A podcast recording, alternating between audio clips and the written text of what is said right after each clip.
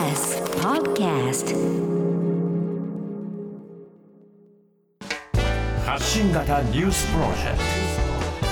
ト。荻上チキ。セッション。森友問題。岸田総理が説明責任を果たすよう指示。森友学園をめぐる財務省の決裁文書改ざん問題で元職員の赤木俊夫さんの妻雅子さんが国などに損害賠償を求めていた訴訟。昨日国が賠償責任を全面的に受け入れ裁判が終結したことについて岸田総理は今日の参議院予算委員会で情報公開に関する他の訴訟にも丁寧に対応することと説明責任を果たすことを財務省に指示したとして引き続き真摯に向き合っていきたいと述べました。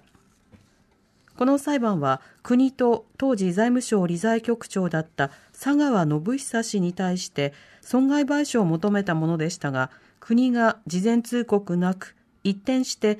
賠償金の支払いで幕引きを図った形で原告にとって国との裁判はこれで終わったことになります。今後は責任は負わないという発言を繰り返している佐川氏だけが被告の裁判が続く見通しです。一方赤木さんの妻雅子さんは昨日記者会見で負けたような気持ちだ。真実を知りたいと訴えてきたが悔しくて仕方がないと述べました。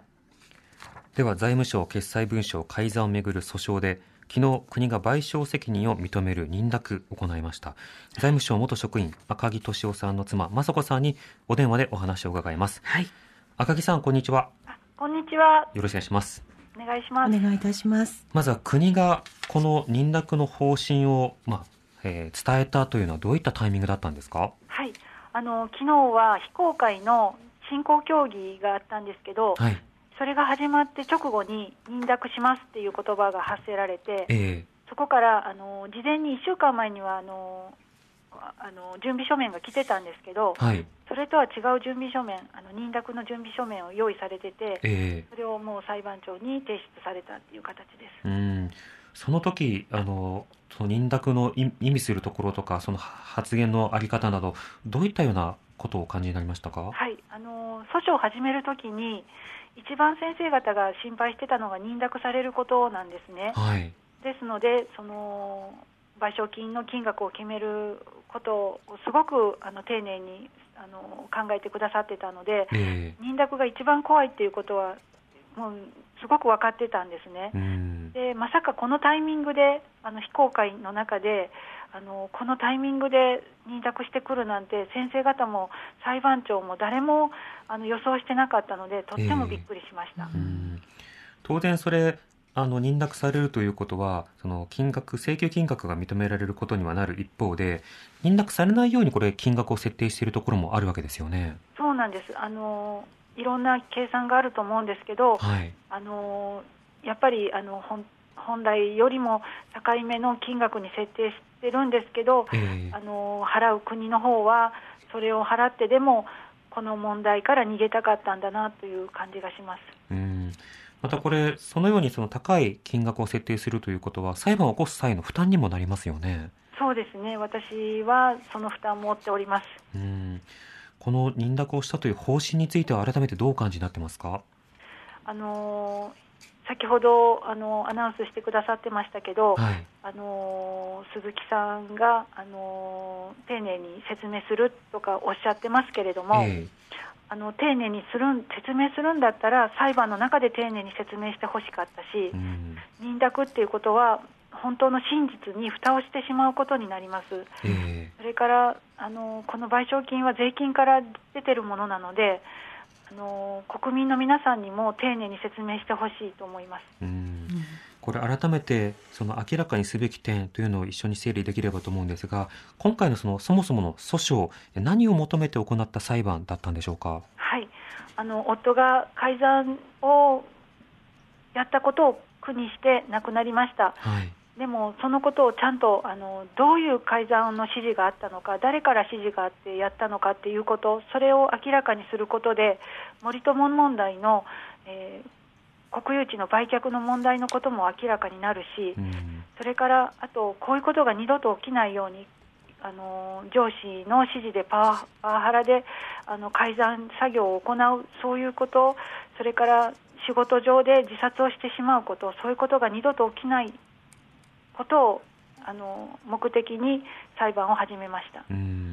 うんその指示の流れなども含めていろんな事実を明らかにしなくてはいけないわけですけれども今回その裁判の中では本来であればその証人としてさまざまな方々にこう証言に立ってもらわなくてはいけないという流れもあったと思います。そちらはいかがでしょうか？はい、あのそれを一番あの心待ちにしていました。はい。あの夫と直接お話しした方、それから立場上、直接ではないけど、あの指示をしてきた方あの、いろんな方に裁判の中で、公の場で何があったのか、自分の口で話してほしいと思っていました。うん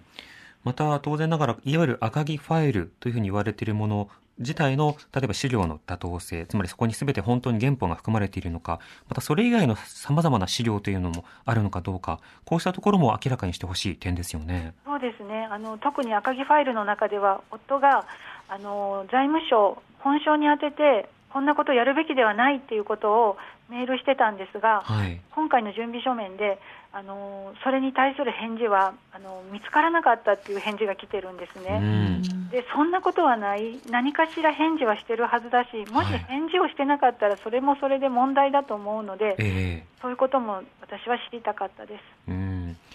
またあの今回の認諾を受けて政府の、まあ、例えば岸田総理などはですね、まあ、のこれは責任を認めたことになったので真摯に向き合っていきたいというような趣旨のことを発信しています。一方で今継続中の情報公開の訴訟の方については丁寧に対応するというような方針も発しています。こちらについてはいかがでしょうか？あの今回、認諾を受けて、あの真摯な対応ではなかった、とても卑怯なやり方で裁判を終わらされてしまったので、はいこれからある情報公開の方の裁判も、どういう対応をしてくるのか、とても不安がいっぱいです。うんその真摯の意味合いが随分違うわけですもんねそうですね、真摯っておっしゃるんだったら、裁判の中で、あの公の場であの何があったのかをちゃんと語ってほしかったです。はい。そして情報公開の場面では、今言ったような様々な文章も含めて、これ出されることを望んでいるわけですか？そうですねうん。また、あの、この文章の改ざんに、例えば職員が抵抗して、しかしながら、例えばその後の、まあ、人事、異動の過程の中で、非常にこう、まあ、パワハラ的な対応、処遇というのが続いたことも含めて、これ再発防止策必要だと思うんですが、そのためにはどんなこと必要だとお感じですか？まず夫がどういう指示を受けてこういうことになったのか、それが明らかにならないと、対応は一歩も進めないと思うので、うん。もう今回の認諾っていうことを受けて、もう、うん、そういうことから逃げているんじゃないかなと思います、そうしか考えられないですね。なるほど。岸田総理にも就任直後にお手紙送っていらっしゃいますよね。はいうんその後、連絡や返信というのはいかがでしょうか？ああのー全くないですあの、届いたことは間違いないんですけれども、え何の返事もいただいておりません。んまた、佐川元長官との裁判も続きますが、こちらはいかがでしょうか？はい、あのーまだ佐川さんの方は続いておりますので、はい。今日あのー弁護団会議にも行ってきたんですけど、うんあのー残った裁判の中で、できる限りのことを知りたいことを一つでも知れるように、先生方と一緒に戦っていこうと思っています。うんこれあの、例えばニュース報道などを見た方には、そうか、認諾ということは言い分が全部認められたんだ。つまりその赤木さんたちは勝ったのだというふうな、そうした印象をお持ちの方もいるかもしれません。この認識や取り上げ方の問題点というのはいかがでしょうか？あの私もあの友人からたくさんおめでとうっていうメールをいただいたんですが、はい。あのやっぱり私のことに関心がある人でも、やっぱりこの認諾っていうことは良かったんだねっていうふうに言われてしまうんですけども、うんあの決してそうじゃなくって、あの全てに蓋をして、真実に蓋をして、国は逃げてるんですよっていうことを、あの一人でも多くの人に伝えてほしいなと思います。うんこうした認諾を国が賠償請求において行うということ自体もとても異例のことですし、はいまたあの当然そこで払われるあの金額なども含含めてあの国民の財産を守るという点ではしっかりとあの事実を確定させるというようなことがまずは必要になるわけですよね政府は。はいそうですね、もうその通りだと思います。はい。岸田総理の説明責任を果たすという言葉にどんなことをしてほしいと改めて望みますか？はい、もう裁判は終わってしまいましたので、これから情報公開の裁判、それからあの佐川さんに関することで、あの国の方がもし承認出てくるようなことがもしあれば、うんに対応してほしいと思います。そうですね。これまではあの岸田さんも司法の場でのあの進捗があるのでということで明言を避けた点もいろいろありますけれども、はい全面的に認めたのであればすべきことをしてほしいということですよね。そうですね。まず夫に手を合わせてほしいと思います。かりました。赤木さんありがとうございました。こちらこそありがとうございましたありがとうご。ざいました。財務省元職員赤木俊夫さんの妻雅子さんにお電話でお話を伺いました。荻上チキ